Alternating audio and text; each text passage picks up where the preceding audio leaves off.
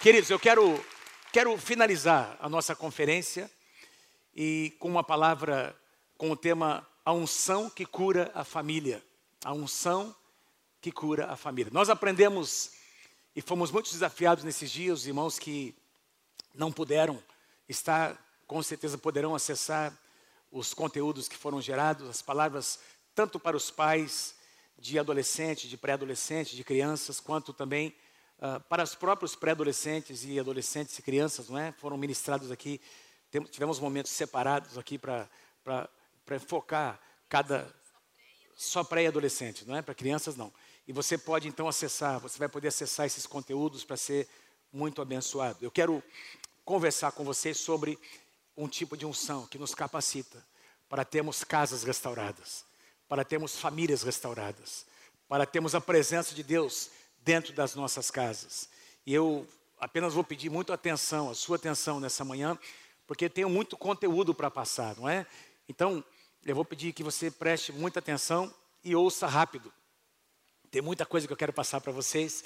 E nós temos aqui mensagens, aliás, palavras, é, versículos cruzados do Antigo Testamento, do Novo Testamento, para a gente conseguir ter um entendimento sobre um tema que tem a ver com a segunda vinda do Senhor Jesus, com o final dos tempos. Então a gente precisa embasar bem para tirar uh, esses princípios que eu quero compartilhar com vocês. Amados, Deus ama a família, amém? Deus ama a família. E eu diria a vocês que a base de todo o propósito eterno de Deus é a família. A base é a família. É, tem um princípio de hermenêutica, de interpretação da palavra que diz que nós sempre precisamos voltar à primeira menção de um princípio ou de um termo para entender algo importante que Deus quer nos ensinar, não é? Então, se você quer aprender sobre o perdão, procure na Bíblia onde onde cita, onde a primeira vez é citado a palavra perdão, você vai encontrar um princípio. Se você quer aprender sobre uma verdade, não é? Como família, nós precisamos voltar à, à, primeira menção. E a primeira menção está no livro de Gênesis, não é? Quando Deus começou todas as coisas, ele começou com uma família. Quem pode dizer amém por isso? Deus poderia ter usado os anjos, não é? Mas Deus cria com as suas próprias mãos um homem e uma mulher. E ele então estabelece a família. O padrão de Deus é um homem e uma mulher. Quem pode dizer amém para mim? Um homem e uma mulher gerando filhos. E Deus disse então: a primeira liberação de bênção foi uma, uma bênção liberada para uma família. Cresçam e se multipliquem, não é? Para os dois juntos. Nós encontramos logo depois, na época de Noé, a degradação da humanidade, o pecado se multiplicando e Deus preservando a semente por meio de uma família. A família de Noé foi guardada, protegida dentro de uma arca. E, e através, por meio de uma família, Deus então retoma o seu projeto. Quando Deus chama Abraão, o que é que ele diz? Abraão, em ti serão abençoadas todas as famílias da terra. Não apenas todas as pessoas, mas todas as famílias. Eu e você sabemos que é, é, Isaac era o filho da promessa, o filho natural da promessa, mas o filho espiritual da promessa é Jesus Cristo. Em Jesus Cristo, todas as famílias, as nossas famílias são abençoadas. Quem pode dizer amém? Em Jesus as nossas famílias são abençoadas. E você vai perceber, meus irmãos, tem um estudo, uma palavra que eu ministrei certa ocasião, encontrando esse enfoque. Em cada livro da, da Escritura nós encontramos alguma coisa sobre a família. E uh, no Novo Testamento, a igreja, que é o projeto eterno de Deus, é chamada pelo apóstolo Paulo mais de uma vez de a família de Deus. Portanto, nós fazemos parte da família. Família é algo muito importante no coração de Deus. E o profeta Malaquias, meus irmãos, a última profecia do Antigo Testamento, aliás, na verdade, o último profeta do Antigo, do Antigo Testamento não é, não é Malaquias, é, é, João Batista. Mas é, antes de João Batista surgir, preparando o caminho do Senhor, nós encontramos o profeta Malaquias. Entre Malaquias e João Batista, passaram-se 400 anos de silêncio profético, nenhuma manifestação de Deus. E essa última profecia, antes do, do, Messias chegar, é a que eu vou ler com vocês. Está em Malaquias, capítulo 4. Malaquias foi um profeta que exerceu seu ministério depois do exílio. Não é? Ele, então, pregou sobre diversos assuntos. Né? Se você ler o livro de Malaquias, você vai encontrar ali, ele fala sobre o zelo que os líderes deveriam ter, uh, casa, os casamentos mistos, né? sobre o divórcio, novo casamento, sobre a opressão aos pobres, sobre dizimar e ofertar na casa de Deus. Mas ele termina, meus irmãos, enfocando a família. Ele fala sobre um tempo profético. E olha o que ele diz, a partir do versículo 1 do capítulo 4 de Malaquias, pois certamente vem o dia, ardente como uma fornalha. Mas, para vocês que reverenciam o meu nome, diz o Senhor, o sol da justiça se levantará, trazendo cura, onde, meus irmãos? Em suas casas, em suas famílias. Versículo 4.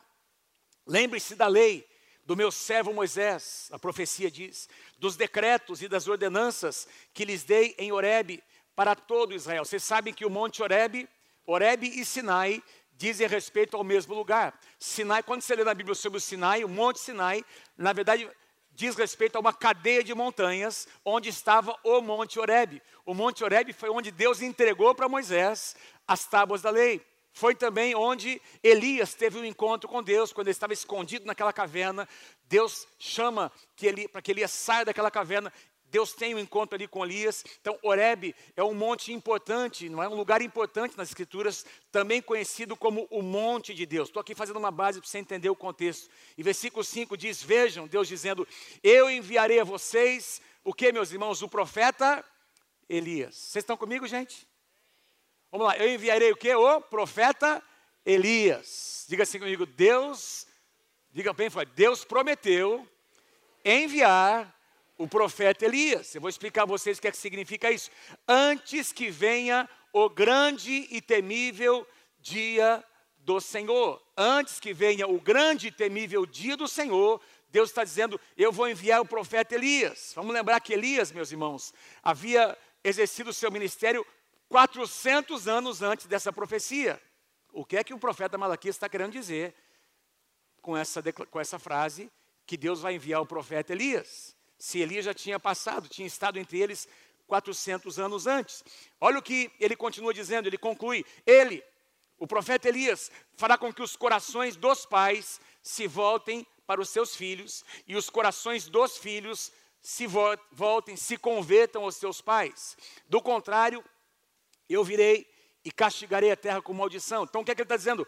É necessário que haja conversão de corações. É necessário que haja cura dentro da casa, dentro da família, senão a maldição vai se espalhar sobre a face da terra. Mas o nosso Deus é um Deus que promete restauração na casa. Amém? Agora, alguns comentaristas, alguns teólogos entendem que essa profecia se cumpriu em João Batista por causa dessa passagem que eu vou ler você, com vocês aqui. Lucas capítulo 1, Alguns têm o entendimento de que essa profecia se cumpriu em João Batista. Vamos lembrar que João Batista surgiu cerca de 400 anos depois da profecia de Malaquias. Vocês estão comigo, gente? Beleza? Olha o que diz Lucas capítulo 1, quando o anjo do Senhor visita Zacarias. Quem é Zacarias? Zacarias é o pai de João Batista. Deus diz, aliás, o anjo diz a Zacarias: Pois ele, João Batista, será grande aos olhos do Senhor ele nunca tomará vinho, nem bebida alcoólica fermentada, e será cheio do Espírito Santo desde antes do seu nascimento. Vamos nos lembrar que quando Isabel encontra Maria, quando Maria vem compartilhar com Isabel, não é? Que ela também se achava grávida. A Bíblia diz que João Batista, no ventre de Isabel, da mãe de, João Batista, diz que João Batista vibrou no seu ventre, não é? E a palavra de Deus diz que ele foi, que ele já estava ali, o Espírito Santo já estava movendo. Quantos de vocês creem que Deus quer derramar o Espírito Santo sobre as nossas crianças? Amém, amados? E diz que João Batista percebeu a presença do Salvador ali, não é? Ainda como, quando criança. E aí, meus irmãos, ele diz: ele nunca tomará vinho, nem bebida fermentada, e ele será cheio do Espírito Santo desde uh, antes do seu nascimento, versículo 16, e ele fará retornar, ele fará converter muitos dentre o povo de Israel ao Senhor, o seu Deus. E olha o que ele diz: irá adiante dele, irá adiante do Senhor. Senhor aqui refere-se ao Senhor Jesus Cristo. Então está dizendo ele, João Batista. João Batista, não é? Irá adiante do Senhor no espírito e poder de quem, irmãos? De. Vocês estão comigo? Ele irá à frente do Senhor, ou seja, antes de Jesus, o Messias, se manifestar, o anjo está dizendo para João Batista: Eu levanto para Zacarias, eu levanto o seu filho João Batista para anteceder, para preceder, para ser um precursor do Senhor Jesus, e ele vai agir, ele vai pregar debaixo da unção, debaixo do Espírito e debaixo do poder de Elias. Então, Não se trata de um homem, trata-se de uma unção. A unção que estava, a mesma unção que estava sobre o profeta Elias, o anjo do Senhor está dizendo: essa unção estará sobre João Batista.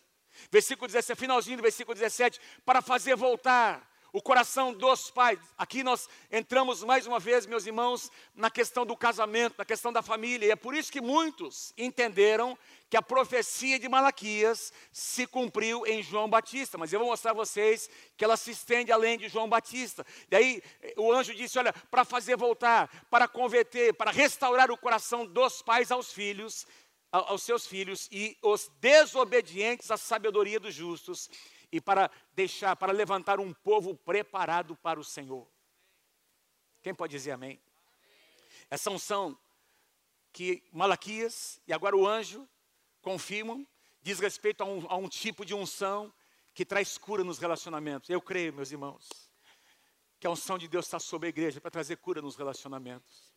É um tipo de unção que favorece um pai e uma mãe, não é um marido e uma esposa que cooperam para que haja cura no contexto da casa. Meus irmãos, a essência do ministério de João Batista foi exatamente essa, uma mensagem de restauração, sim ou não? Ah, pastor, mas foi uma mensagem de confronto. Claro que foi, no bom sentido. O machado está colocado na raiz da árvore. Toda árvore que não produz uh, fruto de arrependimento será cortada. Arrependam-se, preparem os seus corações. Está vindo alguém que é maior do que eu. O Salvador está vindo. Eu não sou digno de uh, uh, desatar as suas sandálias, ele é maior do que eu, eu vim apenas para preparar o caminho do Senhor. Certa ocasião perguntaram para João Batista, alguns religiosos, não é? Uh, dos sacerdotes enviaram lá pessoas para perguntar: quem é você? Você é o Messias? E João Batista diz: não, eu não sou o Messias. O Messias virá depois de mim. Eu sou apenas uma voz que clama no, no, no deserto. A partir do deserto, preparem o caminho do Senhor. Preparem o caminho do Senhor. João Batista veio para preparar. E meus irmãos, a palavra de João Batista foi uma palavra de realinhamento, que nós temos, é o nosso tema, não é? De alinhamento de corações, de restauração de corações. A pergunta que eu te faço: será que João Batista seria o cumprimento total da profecia de Malaquias? Eu vou responder você com as palavras do Senhor Jesus, por quê? Porque os discípulos perguntaram isso para Jesus. Quando Jesus subiu ali no Monte da Transfiguração com os três discípulos mais próximos, Pedro, Tiago e João. Quem se lembra o que aconteceu naquele monte? Não é? Quem apareceu no Monte da Transfiguração? Quem se lembra? Moisés e Elias. Moisés e Elias. Por que Moisés? Porque Moisés estava ali representando toda a lei do Antigo Testamento, toda a palavra escrita, o Pentateuco, os profetas, não é? Toda a palavra escrita não é? Moisés estava representando a lei do Senhor, os preceitos do Senhor, e Elias apareceu ali representando os profetas, toda, toda a profecia do Antigo Testamento.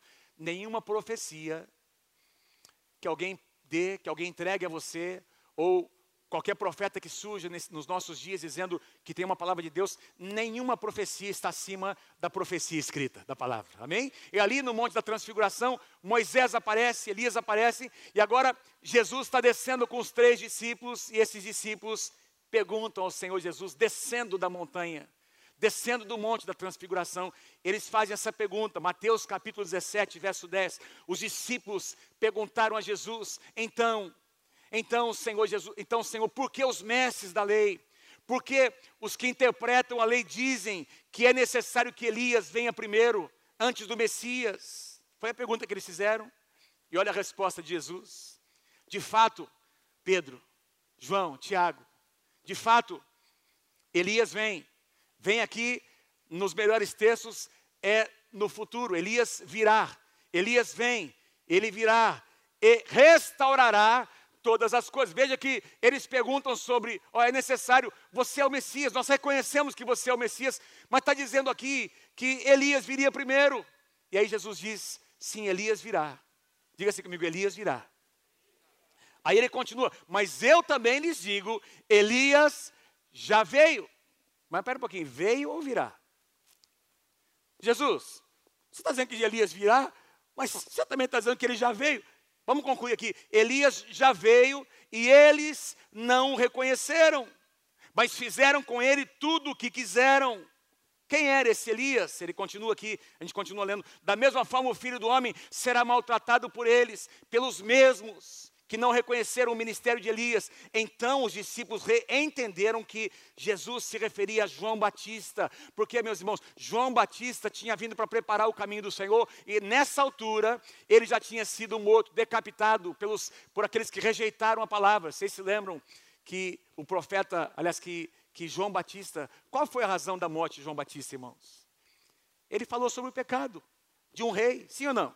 De Herodes. Ele confrontou, ele não apenas pregou o arrependimento, pregou a palavra, mas ele falou sobre o pecado de adultério, ele falou sobre o pecado da fornicação. Então, ele expressou, ele foi a voz profética de Deus para confrontar pessoas que tinham autoridade, que deveriam ser o exemplo, irmãos. E ele disse: está errado, não é assim que se faz. E por causa disso, Bíblia, Jesus diz: eles maltrataram, maltrataram, da mesma forma como fizeram com ele farão comigo, farão com o filho do homem, e nós sabemos que Jesus morreu depois. Vocês estão comigo, irmãos? Para a gente ter um entendimento, não é?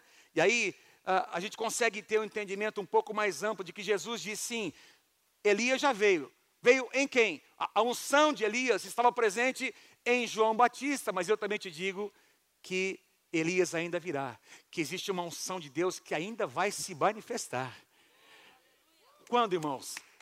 Na igreja do Senhor. Onde? Na igreja do Senhor Jesus. Num tempo designado por Deus. Que tempo é esse? Malaquias responde. Nós já lemos a profecia. Vamos voltar para Malaquias capítulo 4. Qual vai ser o tempo? Interessante que Malaquias está profetizando para um tempo além de João Batista. Eu enviarei a vocês o profeta Elias. E nós já aprendemos que não se trata de um homem, mas de um tipo de unção. Eu enviarei a vocês, poderíamos dizer, a unção do profeta Elias, Antes do que, irmãos? Do grande e temível dia do Senhor. Que dia é esse, irmãos? A segunda vinda de Cristo. Antes que aconteça a segunda vinda, Malaquias está dizendo: eu vou enviar um tipo de unção, um tipo de graça, um tipo de presença, vai haver uma capacitação, vai haver, vai haver uma presença de Deus tal, não é? Quem se lembra como foi o ministério de Elias, o profeta do fogo, o profeta das grandes manifestações? Antes da segunda vinda uma unção visitará a igreja. É isso que o profeta Malaquias está dizendo. Vamos, vamos caminhar aqui no Novo Testamento, irmãos, para a gente confirmar toda a doutrina, toda a verdade bíblica não pode ser estabelecida com base num só versículo. Amém, irmãos? Vamos ver o que a palavra de Deus, o que o Novo Testamento diz sobre o dia do Senhor. Paulo fala em 1 Tessalonicenses capítulo 5, versos 2, 4 e 5. Uma passagem importante, presta atenção. Vocês estão comigo? Faz sentido para vocês? Amém? Nós estamos ensinando a palavra do Senhor nessa manhã, não é?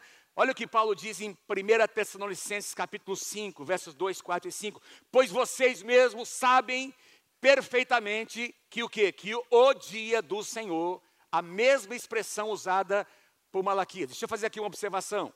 Se você procurar na sua Bíblia, se você entrar numa concordância ali, numa, num programinha, e escrever o dia do Senhor, você vai encontrar essa expressão no profeta Isaías, profeta Jeremias, Ezequiel, Obadias, Joel, Amós, Sofonias e Zacarias.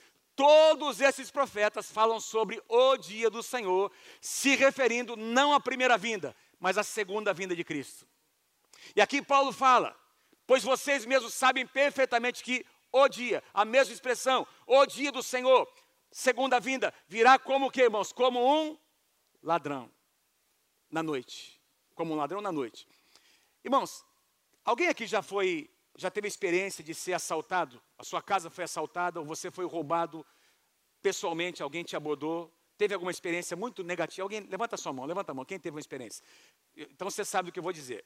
Eu me lembro quando a igreja Nova Aliança era ainda lá na rua, na rua Itapicuru, nós estávamos na escola bíblica num domingo de manhã, e quando nós chegamos em casa para almoçar, lembra disso, amor? O portão da nossa casa estava arrombado, e a gente logo percebeu que alguém tinha entrado. Colocamos o carro na garagem, coloquei o carro na garagem, quando eu, nós entramos, a porta tinha sido arrombada, estava ali toda arrebentada a porta, e nós percebemos que algumas coisas tinham sido levadas, furtadas de casa, não é? E o nosso sistema de sons, é um CD, né? Alguém sabe o que é isso? e algumas coisas mais, não é? Que foram roubadas. E eu me lembro, irmãos, da gente, do sentimento que aquilo produzia em nós, não é? De invasão, de ter sido invadido, de ter sido assim, é, foi um negócio assim que, é, poxa, alguém entrou na nossa intimidade, alguém entrou na nossa casa, alguém, alguém invadiu o nosso espaço. É um sentimento muito ruim. O que deve nos levar a pensar algo. A Bíblia está dizendo que Jesus vem como um ladrão no período da noite. Um ladrão não produz um sentimento agradável, é uma invasão. Será que ele se refere aos cristãos? O que é que Paulo está querendo dizer, meus irmãos, sobre essa questão de um ladrão que chega à noite? Vamos concluir o que, o que ele fala agora no versículo 5. Mas, mas aqui, espera um pouquinho. Aqui Paulo está dizendo, espera um pouquinho. Ele vem como um ladrão à noite para algumas pessoas, mas vocês, irmãos, agora ele, ele, se dirige a quem? A igreja, vocês que são crentes, mas vocês não estão nas trevas, para que esse dia os surpreenda como ladrão. Vocês todos são o que? Filhos da luz, filhos do dia. Nós não somos da noite, e nem das trevas. O que é que Paulo está dizendo, irmãos? Para nós, para a sua igreja, ele não virá como ladrão, porque nós entenderemos o que? Nós entenderemos os sinais dos tempos nós entenderemos. Nós não podemos, não, não sabemos o dia nem a hora quando Jesus estava sendo elevado aos céus. Atos capítulo 1. Os discípulos perguntaram: quando é que você vai retornar para estabelecer o teu reino? Ó, esse assunto compete a Deus Pai. Jesus expressou, é claro que Jesus sabia, porque sendo Deus ele conhece todas as coisas, mas ele disse: quem vai determinar é Deus. 1 Coríntios capítulo 15 diz que quem vai tocar a trombeta é o nosso Deus. Deus vai dar voz de comando no dia da segunda vinda. Quem pode dizer amém? Deus vai dar voz de comando. Então Jesus diz: olha, o dia, a hora, ninguém sabe. Mas nós encontramos outras passagens que mostram alguns sinais. E um dos sinais é uma grande unção sobrenatural que virá sobre a igreja. Quem pode dizer amém? Nós não somos das trevas. Diga para quem está pertinho de você: você não está nas trevas, você está na luz. Veja, irmãos, que as trevas, presta atenção no que eu vou dizer. As trevas, na Bíblia, no contexto da palavra, trevas tem a ver com a ausência da presença de Deus. Amém? Amém? Trevas tem a ver com a ausência. Quando em Gênesis capítulo 1, antes da criação, capítulo 1, versículo 1, o que é que diz lá? Que havia o que? Trevas sobre a face do abismo.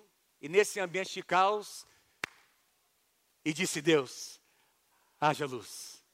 Amém? E aí Deus faz a distinção entre a luz e as trevas. E nós vamos encontrar essa, essa ideia de luz e trevas lá no Egito. Lembra? Uma das dez pragas, a nona praga, se não me engano, diz que as trevas vieram sobre toda a terra do Egito. Diz que eram densas trevas. As pessoas não conseguiam enxergar, meus irmãos, um palmo à sua frente. Mas diz lá que dentro da casa dos israelitas a luz brilhava. A luz brilhava. Lembra da hora exata em que Jesus morreu? Diz que houve trevas sobre a face da terra. Mas em Apocalipse vai, vai nos dizer que na cidade santa, a Nova Jerusalém, essa cidade, a iluminação dessa cidade não precisa mais de uma luz natural, porque o próprio, a própria glória de Deus vai iluminar a cidade. Louvado seja o nome do Senhor. Nós não somos das trevas. Quem está na luz entende os sinais. E eu vou mencionar a vocês alguns dos sinais que o próprio Jesus falou, em, por exemplo, em Mateus capítulo 24, não tenho tempo para abrir, mas Jesus, eu vou citar aqui, você vai me dizer se esses sinais já estão acontecendo ou não, beleza? Jesus falou sobre alguns sinais: terremotos, guerras e rumores de guerras, sim ou não? Falsos profetas, sim ou não, irmãos? Falsos cristos, a riqueza acumulada na mão de alguns e a, pro, e a pobreza se multiplicando. Mateus capítulo 24. Epidemias. Epidemias. Tá profeti Jesus profetizou. Um dos sinais. Será como nos dias de Noé, assim como ah, em que as pessoas casavam-se e se davam em casamento, ou seja, o casamento não tem mais valor, valor algum. Está acontecendo hoje, irmãos. Sinais. Agora, Vamos trazer para o nosso contexto da palavra. Vamos ver alguns dos sinais que têm a ver com a família. porque nós estamos pregando sobre uma unção que traz restauração para a família. Quem pode dizer amém? Então, quais são os sinais que Jesus profetizou sobre o caos dentro da casa, das, das famílias? Marcos capítulo 13, versos 12 e 13. Marcos 13, versículos 12 e 13. O irmão trairá o seu próprio irmão, entregando a morte. Está dizendo que vai haver tanta competição dentro da casa, irmãos, que irmão vai matar irmão, entregando a morte. E o mesmo fará o pai a seu filho, quando você pensa em aborto.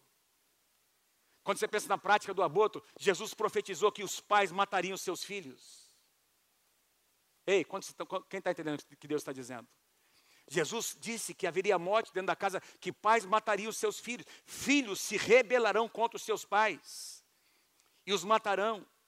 E todos, presta atenção, irmãos, odiarão vocês. Todos odiam, vocês que são igreja, vocês que estão na luz, vocês que são crentes no Senhor Jesus. Esse, Jesus está dizendo: esse é um dos sinais. Haverá ódio, as pessoas vão resistir por, por minha causa, mas aquele que perseverar até o fim, louvado seja o nome do Senhor, esse será salvo. Aleluia. Eu quero chamar a tua atenção que existe alguma coisa, Jesus mostra que existe alguma coisa, ele fala sobre um contexto onde nós vamos viver, não é? O que vai acontecer nas famílias em geral, famílias que não temem ao Senhor, mas existe alguma coisa acontecendo dentro da igreja que produz uma reação no mundo. Uau! Porque na igreja é diferente, quem pode dizer amém? Lá, na, lá no mundo, os irmãos estão competindo, brigando entre si. É pai matando filho, filho matando pai. É, é divisão dentro da casa, mas na igreja é diferente. E, é, e essa atitude diferente dentro da igreja produz uma reação no mundo. Queridos, como igreja, o nosso grande desafio, como pastores, como líderes, é, é ser uma igreja contextualizada, sem perder a essência. O grande desafio de ser uma igreja relevante nos nossos dias, é ser uma igreja que consegue tocar a geração, falar a linguagem da, da, da meninada, dos jovens, para tocar a nova geração, mas sem perder a essência. Nós não podemos nos contextualizar tanto que nós perdemos, que nós deixamos de ser igreja, porque se nós formos igreja, nós eventualmente iremos incomodar. É ou não é verdade, irmãos? Se, se uma igreja estabelecida numa cidade não incomoda, que igreja é essa? Que igreja é essa? E nós vivemos dias em que muitos pastores que estão aí na mídia estão pregando um tipo de igreja onde não existe nenhum tipo de confronto, não existe nenhum tipo de palavra, não é? de, de verdade expressa, não tem mais absolutos. O grande desafio é nós conseguimos ser uma igreja que se contextualiza, uma igreja que entende a sua cultura sem perder a essência. Se nós perdemos a essência, nós deixamos de ser igreja. Mas isso não vai acontecer em nome de Jesus. Quem pode dizer amém? Lucas capítulo 12. Vocês estão comigo, gente? Lucas capítulo 12. Jesus fala mais uma vez sobre outros sinais envolvendo a família. Versículos 52 e 53. Haverá cinco dentro de uma casa, divididos, uma família, divididos uns contra os outros, três contra dois, dois contra três, pai contra filho, filho contra pai. Veja, é o caminho inverso da unção. A unção profetizada diz que vai haver conversão de corações. E, aí, e Jesus está dizendo: olha, nas casas, quem não tem a presença de Deus é filho contra pai, é irmão contra irmão, olha, é filha, é, é, é mãe contra filha, não é? Sogra contra nora. E aqui Jesus não está abordando problemas normais, existem, todos nós enfrentamos desafios, sim ou não, dentro das nossas casas, situações triviais. Aqui Jesus está falando sobre divisão dentro da casa, morte dentro da casa, competição. Paulo também fala sobre sinais dentro da família. Por exemplo, em 2 Timóteo, eu não coloquei aqui, mas é uma das minhas passagens prediletas sobre o final dos tempos, não é? Onde Paulo relaciona quase 20 características da geração que vai preceder a segunda vinda. E, ele, e dessas 19, 20 características, praticamente metade diz respeito à família. Olha, será uma geração de pessoas egoístas, eles serão arrogantes. eles serão desobedientes aos seus pais. Nunca houve uma geração como essa que nós estamos vivendo que afronta os seus pais. Filhos que encaram seus pais, que manipulam seus pais, sim ou não, irmãos? E nunca houve uma geração com pais tão medrosos de assumir o seu papel. Ah, se eu assumir o meu lugar, se eu assumir o meu papel, pastor, o meu filho, a minha filha, ele vai sair de casa. Pastor Wagner falou algo para mim muito interessante sobre o filho pródigo. Puxa vida, algo, uma preciosidade, pastor Wagner, que quando o filho pródigo, na, no contexto da parábola, ele pede para o pai a sua, a sua riqueza, a sua parte da herança, não é? Às vezes passa alguns detalhes, não é? E o pastor Wagner lembrou que o filho pródigo não saiu logo de casa, ele continuou dentro de casa por um tempo, não diz quanto tempo. No contexto da parábola, ele continuou dentro de casa, mas ele agora tinha reivindicado a sua herança e saiu depois. Provavelmente ele quis viver dentro da casa do jeito que ele queria, sem respeitar os limites da casa. Até que houve um determinado dia, nós podemos supor que o pai disse: Aqui não, espera um pouquinho, meu filho. Aqui tem limites, aqui tem um jeito de ser. Se você quiser continuar dentro da nossa casa, é do nosso jeito. E aí esse filho, o que é que ele fez? Saiu de casa. Ele saiu de casa e só teve um encontro com, com, com o Senhor. A Bíblia diz que quando ele perdeu tudo que ele tinha é, é, é, conquistado, enfim, ou, ou obtido, ele saiu, viveu resolutamente. A Bíblia diz que quando estava ali comendo comida de porcos, é uma, é uma linguagem figurada, a Bíblia diz que caindo em si, que ele caiu em si porque havia um depósito no seu coração. Ele não caiu em si antes. Caindo em si, ele disse, ele disse que ele se lembrou da sua casa e ele disse: Eu vou voltar para a casa do meu pai. E eu vou dizer para ele: Pai, eu pequei primeiro contra o céu e depois diante de ti. Não é tremendo isso, irmãos? Quando ele retornou para casa, as portas estavam abertas, mas quando ele retornou para casa, ele, ele retornou para viver dentro dos limites que havia dentro da casa. Ei, quem está comigo, diga amém. Pode aplaudir o Senhor porque é verdade. É assim que funciona. Agora, eu vou tomar aqui as palavras que a pastora Mônica usou na, minha, na palavra dela. Para você dizer para um filho ou para uma filha, aqui tem limites. E aí, o que está acontecendo muito nessa geração, acho que se for assim, eu vou sair de casa. E tem pai que tem medo de dizer. Mas a decisão é sua. A decisão é sua. A, a, casa continua sendo a sua casa. Quem mudou foi você. Você aprendeu os princípios, os limites. Quem mudou de comportamento foi você. E nós temos uma situação, irmãos, hoje, que tem toda uma narrativa. Ah, vocês, vocês não me amam. Se vocês, se vocês me amassem mesmo, vocês aceitariam a minha mudança de comportamento. Vocês aceitariam essa minha forma de viver que não tem nada a ver com a palavra. E aí você vai perceber pessoas que nasceram dentro da igreja, distorcendo princípios, distorcendo absoluto da palavra e colocando o amor de Deus como se fosse um amor cheio de concessões. Mas nosso Deus é um Deus muito amoroso mas que continua sendo justo. Ele tem um compromisso com a sua palavra. Não é a respeito de amor. Nós amamos as pessoas, amamos todas as pessoas, muito mais os nossos filhos, o que não significa que nós precisemos concordar e ser coniventes com todos os seus comportamentos. Quantos entendem o que Deus está dizendo? E Paulo fala sobre essa geração.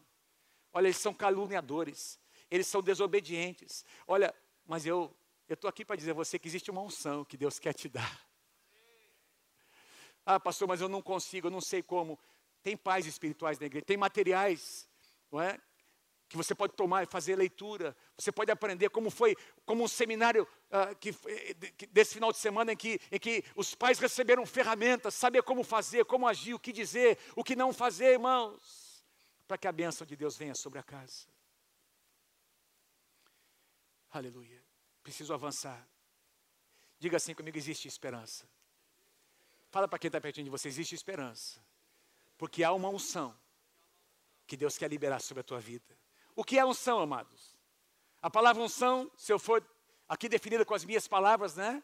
A palavra unção, põe para mim lá, por favor. Unção significa o quê? Uma, vamos ler comigo, irmãos? Vamos lá, bem forte, dá uma respirada aí. Vamos lá, um, dois, três. Uma capacitação sobrenatural da parte de Deus para realizarmos coisas que humanamente seriam impossíveis. Ah, eu não posso, pastor, não consigo, eu não sei como. Você não pode, você não consegue, mas há uma unção de Deus disponível para te capacitar a fazer coisas que você não conseguia antes. A segunda definição, vamos lá comigo, bem forte, vamos lá. Uma medida da presença de Deus que nos possibilita experimentar coisas extraordinárias dentro da nossa casa. Malaquias 3, meu Deus do céu, já é isso mesmo? Malaquias capítulo 3, versículos 17 e 18. No dia em que eu agi, diz o Senhor, um dos, um, alguns dos meus versículos favoritos do Antigo Testamento. Deus diz: Eles, o meu povo, serão o meu tesouro pessoal. Está falando sobre você, meu querido. O meu tesouro pessoal. Eu terei compaixão deles, como um pai tem compaixão do, do filho que lhe obedece. Então vocês verão novamente a diferença entre o justo e o ímpio, entre aqueles que servem a Deus e aqueles que não servem. Quem é joio e quem é trigo, a diferença vai aparecer. Aí então a gente vai ver quem é crente de verdade. Deus está dizendo: Eu tenho um povo escolhido, eu tenho um povo que vai fazer diferença, por essa, porque esse povo caminha debaixo de uma unção, a unção de Elias. E se a unção de Elias é algo importante para nós, vamos, vamos olhar para Elias. Eu queria sugerir três aspectos aqui do ministério de Elias, e quero deixar isso com você: três aspectos do ministério de Elias que nós precisamos assumir para que a gente possa caminhar debaixo dessa unção. Primeiro aspecto, uma atitude ousada. Diante de contradições, de resistências, não é? Numa época difícil como a que nós vivemos, assim como foi a época de Elias. Na época de Elias, irmãos, o rei Acabe era o rei que governava Israel, um dos piores reis de Israel. Esse homem casou-se com Jezabel, uma mulher terrível que perseguia os profetas, matava os profetas, não é do Senhor. E a Bíblia diz que no meio de toda essa resistência, amados, em que a idolatria se multiplicou, para vocês terem uma ideia, essa mulher chamada Acabe, ela trouxe Aliás, essa mulher chamada Jezabel, esposa de Acabe, ela, ela trouxe a idolatria dos seus povos. Ela pertencia a uma outra nação. E ela fez com que Acabe levantasse vários postes ídolos em todo Israel. O Deus Baal passou a ser adorado. Crianças israelitas estavam sendo sacrificadas. E aí surge o profeta Elias para dizer: Tão certo como vive o Senhor, Deus de Israel, perante cuja face eu estou. Nem orvalho nem chuva haverá nestes anos, segundo a minha palavra. Ou seja, está dizendo: olha, eu estou aqui me posicionando para dizer a você que o meu Deus é um Deus que está presente. Meu Deus me, me mandou, e eu estou aqui para dizer a você que Ele vai intervir, até na, vai, vai haver uma intervenção na natureza, para que os propósitos dele se cumpram aqui na terra de Israel. Meus irmãos, deixa eu dizer: é hora dos homens se levantarem nessa casa, é hora das mulheres de Deus se levantarem para dizer: aqui não, essa casa pertence ao Senhor Jesus, aqui não vai continuar essa bagunça, não. A bênção de Deus está sobre a minha casa. Onde é que estão os homens, sacerdotes do Senhor, que vão se levantar de madrugada para dizer: Satanás aqui não, a sua agenda não vai prosperar nessa casa. Elias estava dizendo: Não, Acabe, você tem pecado e Deus vai te resistir, meu irmão. Deus respeita, olha, Deus respeita aquilo que Ele mesmo estabelece. Princípio da palavra: Deus colocou você como homem. Você é o sacerdote da sua casa. Você tem autoridade espiritual para levantar de madrugada, estender as mãos sobre aquele filho, aquela filha e dizer: Olha, ele é um profeta do Senhor, ele vai viver, ele não será feliz no mundo. Não será feliz longe dos caminhos do Senhor. As suas palavras têm poder, meu irmão. Foi difícil para Elias fazer isso. Número dois, oração fervorosa. Oração fervorosa. Elias era um homem de oração, irmãos. E eu quero dizer a vocês: tem algumas situações dentro da sua casa que só vão mudar depois de muita oração. Você pode ir para seminário, você pode perguntar para o pastor, para o líder, o que, é que eu faço, o que, é que eu não faço. Você pode ler um monte de livros, tudo é muito bom. Mas se você não orar, se você não saturar a tua casa de oração, não vai acontecer muita coisa. Mas se você for para esse lugar, Deus vai honrar a tua oração. Elias, Tiago capítulo 5, versículos 16 a 18. Muito, muito pode, ah, por sua eficácia, a súplica do justo. Elias, olha que coisa linda, era homem semelhante a nós, sujeito aos mesmos sentimentos e orou com instância, com insistência, com persistência. Essa aqui não é um tipo de oração passiva, é uma oração que gera o mover de Deus, é uma oração de alguém que se coloca na torre de vigia, dizendo: Senhor, eu não vou sair daqui até que haja mudança, eu vou orar, eu vou interceder, Senhor, até que haja mudança dentro da minha casa. Orou para que não chovesse sobre a terra, e por três anos e seis meses não choveu, e orou de novo. E o céu deu a chuva e a terra fez germinar. Quem conhece a história sabe. Irmãos, depois de três anos de seca, diz que ah, Deus mandou Elias subir no monte. Ele sobe no monte para orar para que a chuva viesse novamente. E a Bíblia diz que ele trouxe o seu moço ali com ele. Ele se ajoelha, ele ora: Senhor, faz chover sobre a terra. Orou uma vez, nada aconteceu. Voltou para lá, ajoelhou, orou de novo, nada aconteceu. Uma, duas, três, quatro, cinco. Na sétima vez, ele se ajoelhou e orou. E a Bíblia diz, irmãos, que o, quando o moço foi enviado, diz que o moço diz: Olha, tem uma nuvenzinha lá no final do horizonte. Louvado seja o nome do Senhor. Tem uma nuvenzinha. Tem uma nuvenzinha que surgiu, profeta. E aí Elias, amém. Elias disse, Elias disse para Cabe, Cabe, prepara o seu carro, volta para sua casa, porque eu já consigo ouvir o ruído de uma abundante chuva. Aleluia. Vocês percebem como a unção de Elias faz você mudar a sua postura? Não é? Não foi uma oração. Quando Tiago diz que ele orou, Amados, dizer para o profeta, para o rei Acabe, olha, não vai chover, vai chover de novo. Atrás dessa declaração ousada tem muita oração. Tem um saldo de oração, de intercessão. Quando você age tendo um saldo de oração, de intercessão, Deus vai honrar os teus posicionamentos. E para finalizar, renovação de aliança. É um terceiro aspecto que eu consigo enxergar, meus irmãos, no, no ministério de Elias. Os músicos podem vir, por favor, para eu me sentir pressionado para terminar. Quem pode dar um aplauso ao Senhor Jesus nessa manhã? Bem forte, bem forte. Obrigado, Senhor, pela tua palavra. Obrigado, Senhor, pela tua palavra que alimenta a nossa fé, Senhor. Renovação, diga comigo, Renovação de aliança. O que significa isso, pastor? Significa reconhecer os erros do passado. Tem alguns pais, papais e mamães.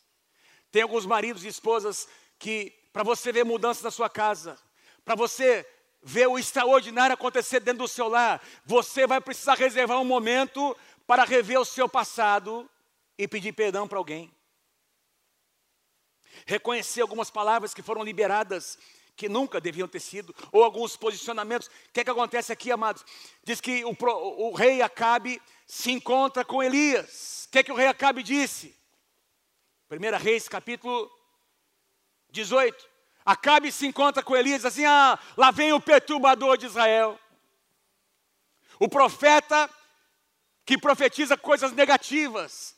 Qual foi a resposta de Elias? Perturbador é você, seu safado. Não, não foi assim. Em outras palavras foi, não é?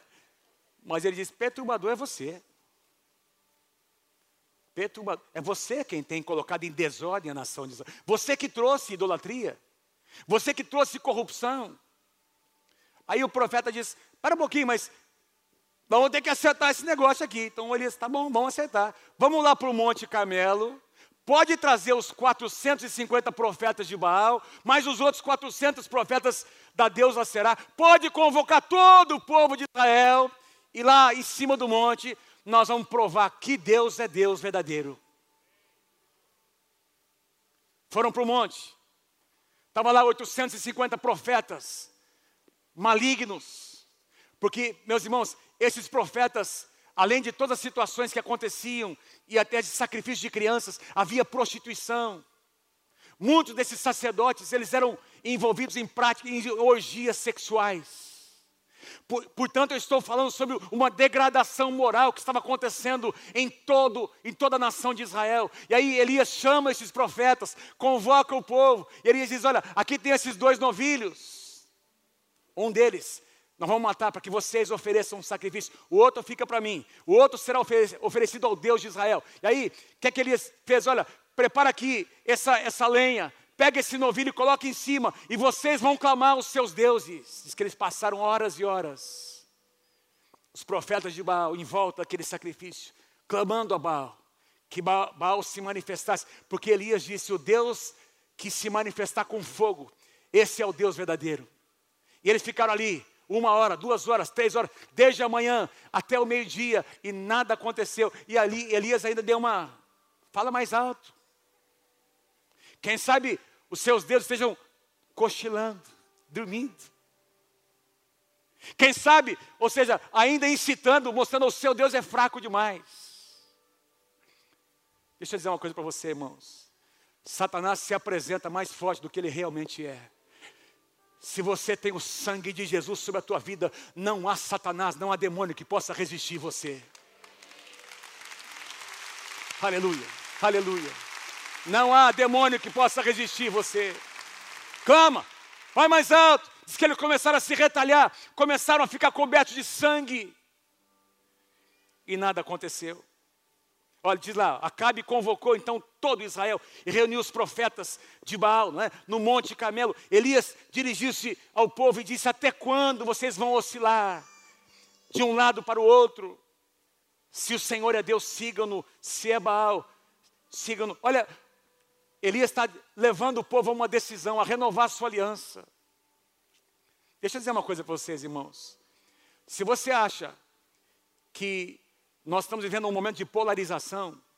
Estamos ou não estamos? Vai ficar pior.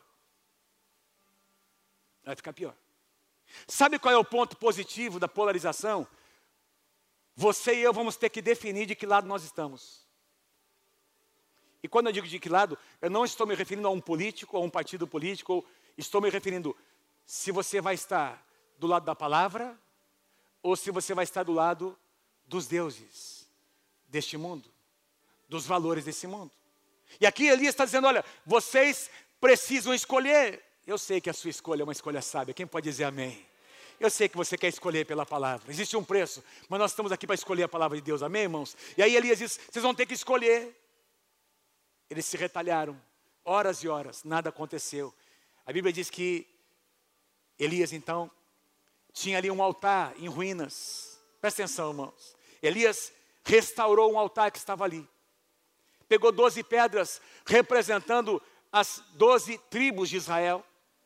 Ele colocou a lenha sobre aquele altar, pegou aquele novilho, que era o novilho destinado ao sacrifício ao Deus de Israel, colocou sobre aquela madeira.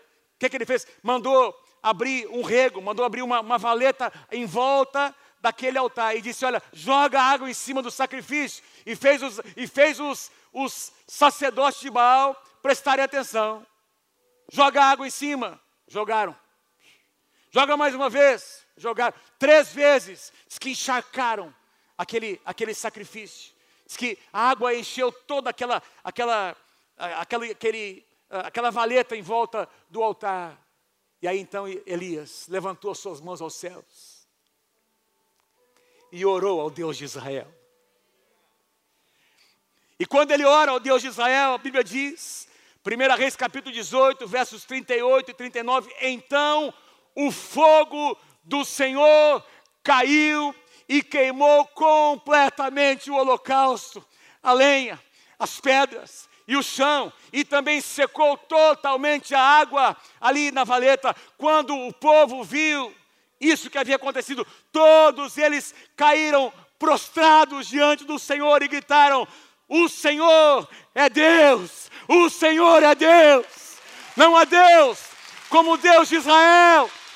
Não há outro Deus. Aplauda o Senhor, aplauda o Senhor. Não há Deus como Deus de Israel. E aí, meus irmãos, houve conversão de corações. O povo decidiu renovar sua aliança com Deus.